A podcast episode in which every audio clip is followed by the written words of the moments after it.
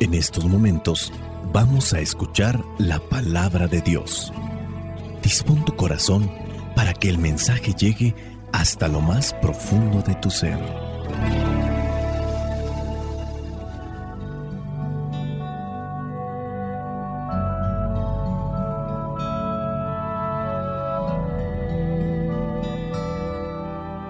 El Evangelio que la iglesia nos presenta para el día de hoy corresponde a Lucas capítulo 19, versículos del 41 al 44. Dice así, Cuando llegó cerca de Jerusalén, al ver la ciudad, Jesús lloró por ella, diciendo, Si en este día tú también entendieras lo que puede darte paz, pero ahora eso te está escondido y no puedes verlo, pues van a venir para ti días malos, en que tus enemigos harán un muro a tu alrededor y te rodearán y atacarán por todos lados y te destruirán por completo. Matarán a tus habitantes y no dejarán en ti ni una piedra sobre otra, porque no reconociste el momento en que Dios vino a visitarte. Palabra de Dios, te alabamos Señor. Escuchar tu palabra es inicio de fe en ti, Señor. Meditar tu palabra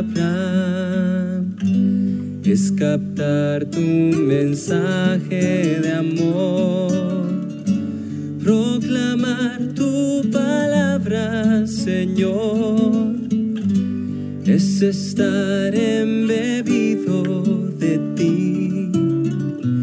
Proclamar tu palabra, Señor, es ya dar testimonio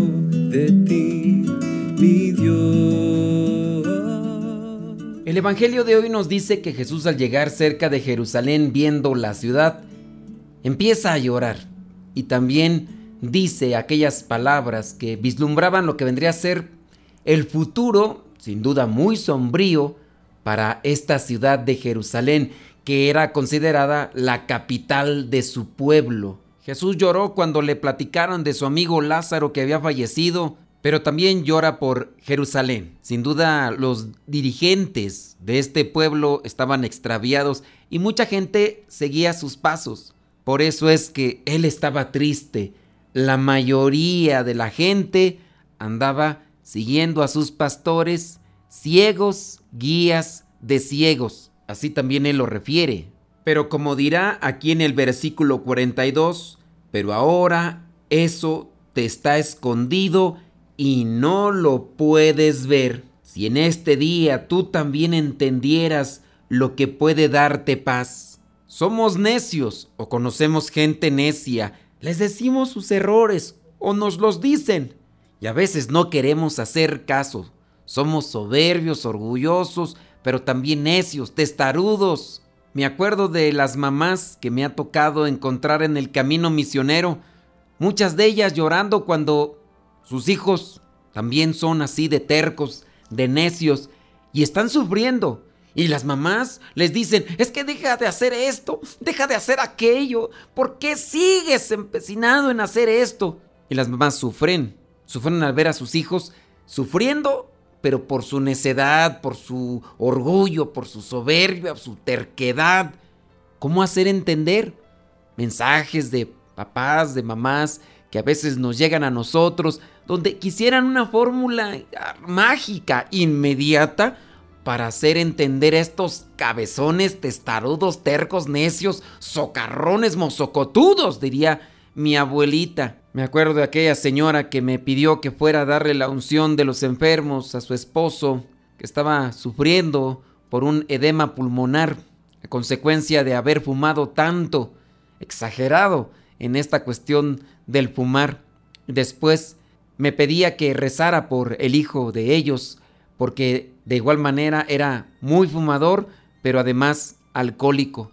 a ver si así entiende al ver a su padre cómo se retuerce de dolor, de sufrimiento. Oiga, ¿y por qué no lo lleva a un hospital? Dice, ay padre, lo acabamos de traer de allá. El pobre señor no lo podían poner en una cama porque se caía, se retorcía por los dolores que tenía por el edema pulmonar. Estaba amarrado ahí, a ras de suelo, encima de un colchón. El señor obviamente sufría y cuando le eché el agua bendita, cuando le impuse las manos, agarraba mis manos como queriendo obtener una paz o un eh, alivio a esa enfermedad, a ese dolor, a ese sufrimiento, a eso que él tenía. Y entonces los familiares me decían, mire, yo a nosotros queremos que el Señor le dé la paz y si ya no lo queremos ver sufrir, los doctores nos dicen que ya no hay nada que hacer por él, pues pedimos que el Señor se acuerde de él y a los dos días el Señor falleció. La esposa sufría, los hijos también sufrían. Al año siguiente la señora volvió y nos pidió que si podíamos celebrar una misa y pensábamos que era por el aniversario del esposo que había fallecido. No, era una misa de cuerpo presente. El hijo, a pesar de haber visto al papá cómo sufría, no cambió. El hijo murió de cirrosis hepática a consecuencia de la exageración del consumo de alcohol y también el tabaco sin duda había afectado en él. Pero, ¿por qué no entender al ver cómo había fallecido el papá también de una exageración en un vicio que tenía? Es difícil comprender por qué las personas ante este tipo de situaciones no cambian. Es difícil comprender por qué ante lo evidente el mensaje y estas cosas que comparte Jesús, ¿por qué no nos convertimos?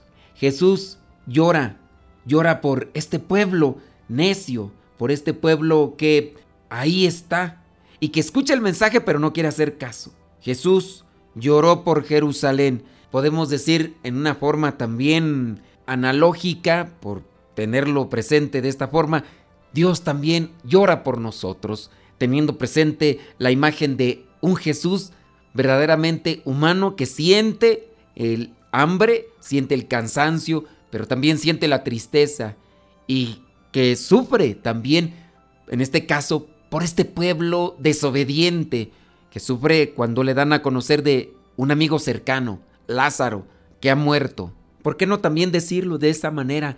Dios también llora. Jesús sufre cuando nosotros nos mantenemos ante esta postura necia y terca. Jesús señala cuál va a ser el destino de Jerusalén y ciertamente Él es Dios, es el Hijo de Dios. Él conoce lo que es, lo que fue y lo que será. Es omnisciente. También sabemos que es verdaderamente humano. Pero ante estas cosas que se están dando en la realidad de Jerusalén, no necesariamente necesitamos de un don divino para saber dónde vamos a terminar. Oye, cuando sabemos nosotros mismos que los vicios nos llevan al desgaste del alma y del espíritu, no necesitamos el don especial de Dios para saber en qué va a terminar una persona soberbia. No necesitamos el don divino para saber cómo termina una persona que, se ha dejado dominar por la lujuria. No necesitamos de un don divino para saber cómo será el final de una persona que no se compromete, que no se responsabiliza, que prefiere andar buscando eh, personas aquí, allá, engendrando hijos, en el caso de los varones o mujeres que agarran a un hombre aquí, agarran un... No necesitamos ese don divino para saber en qué van a terminar. Las mamás nos lo dicen claramente porque es una experiencia de vida. Basta con mirar dónde han tropezado otros y de qué manera están sufriendo para también de ahí tomar ejemplo, tomar enseñanza, tomar experiencia y decirle a los demás, oye, ¿por qué caminas por ese lado? Hijo, ponte a estudiar, haz tu tarea, esfuérzate, aplícale, échale ganas, hijo, porque la vida es difícil. No, es que no me gusta, es que ya no quiero, es que, es que, ¿qué? Tienes que esforzarte. Respeta, hijo. Respeta a los demás. No maltrates. No humilles.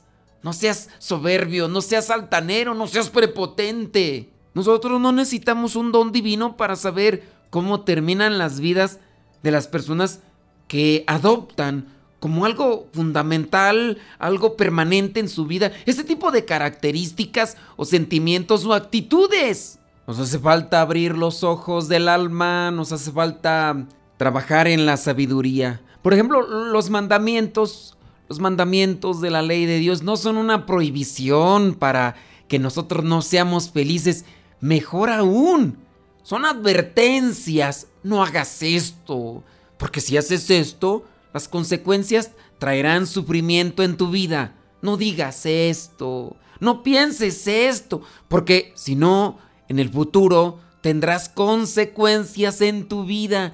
Trabaja, esfuérzate, lucha. Dice el pasaje bíblico, pues van a venir para ti días malos en que tus enemigos harán un muro a tu alrededor, te rodearán y atacarán por todos lados, te destruirán por completo matarán a tus habitantes y no dejarán en ti ni una piedra sobre otra, porque no reconociste el momento en que Dios vino a visitarte, en el que Dios quería estar contigo. Se te dijo, ora, platica con Dios, ábrele tu alma, ábrele tu corazón, ábrele tu vida y tendrás paz. Yo no quiero ser amargado, yo no quiero estar frustrado, no quiero ser Sí, hay personas que a veces han agarrado la religión como superstición, han agarrado la religión como un pretexto, si bien han sido practicantes en lo exterior, pero no han abierto su alma para que Dios trabaje en ellos,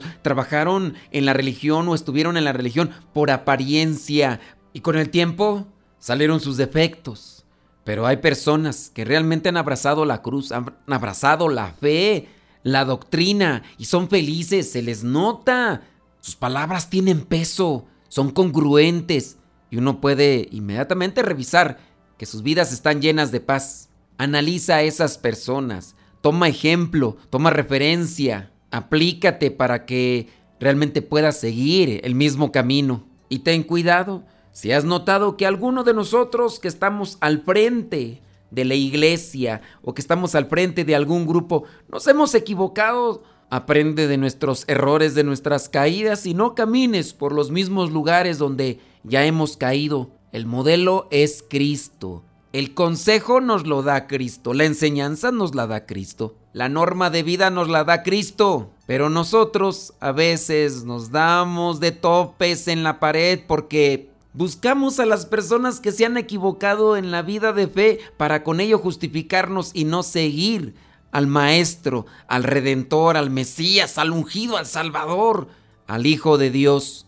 Hace unos días hacíamos una oración que me gustaría repetir. Señor, sé que tú eres fuego y no me acerco a calentarme. Sé que tú eres pan y no me acerco a saciar mi hambre. Sé que tú eres paz y no me acerco a curarme de mis inquietudes. Sé que tú eres alegría y prefiero quedarme a solas con mi tristeza. Prefiero hacer otras cosas, acercarme a otras personas, aunque sé que solo tú puedes colmar el gran corazón que me diste. Señor, que tus lágrimas me conviertan y sepa acercarme cada día a ti sin prisa, con absoluta confianza, que sepa dejarme cuidar por ti para vivir como un polluelo seguro y feliz bajo las alas de la gallina. Señor, ilumina mi vida, ilumina mi corazón, para que no sea el necio y testarudo que he sido hasta el momento. La bendición de Dios Todopoderoso, Padre, Hijo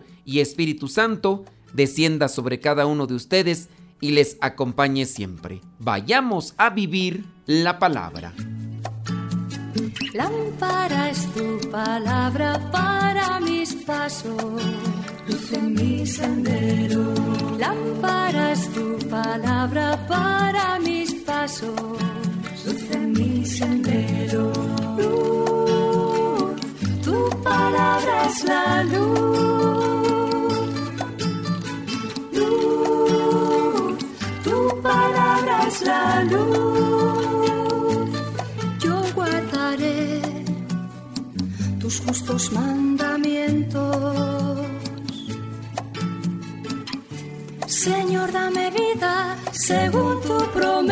Promesa. Lámpara es tu palabra para mis pasos, luz en mi sendero. Lámpara es tu palabra.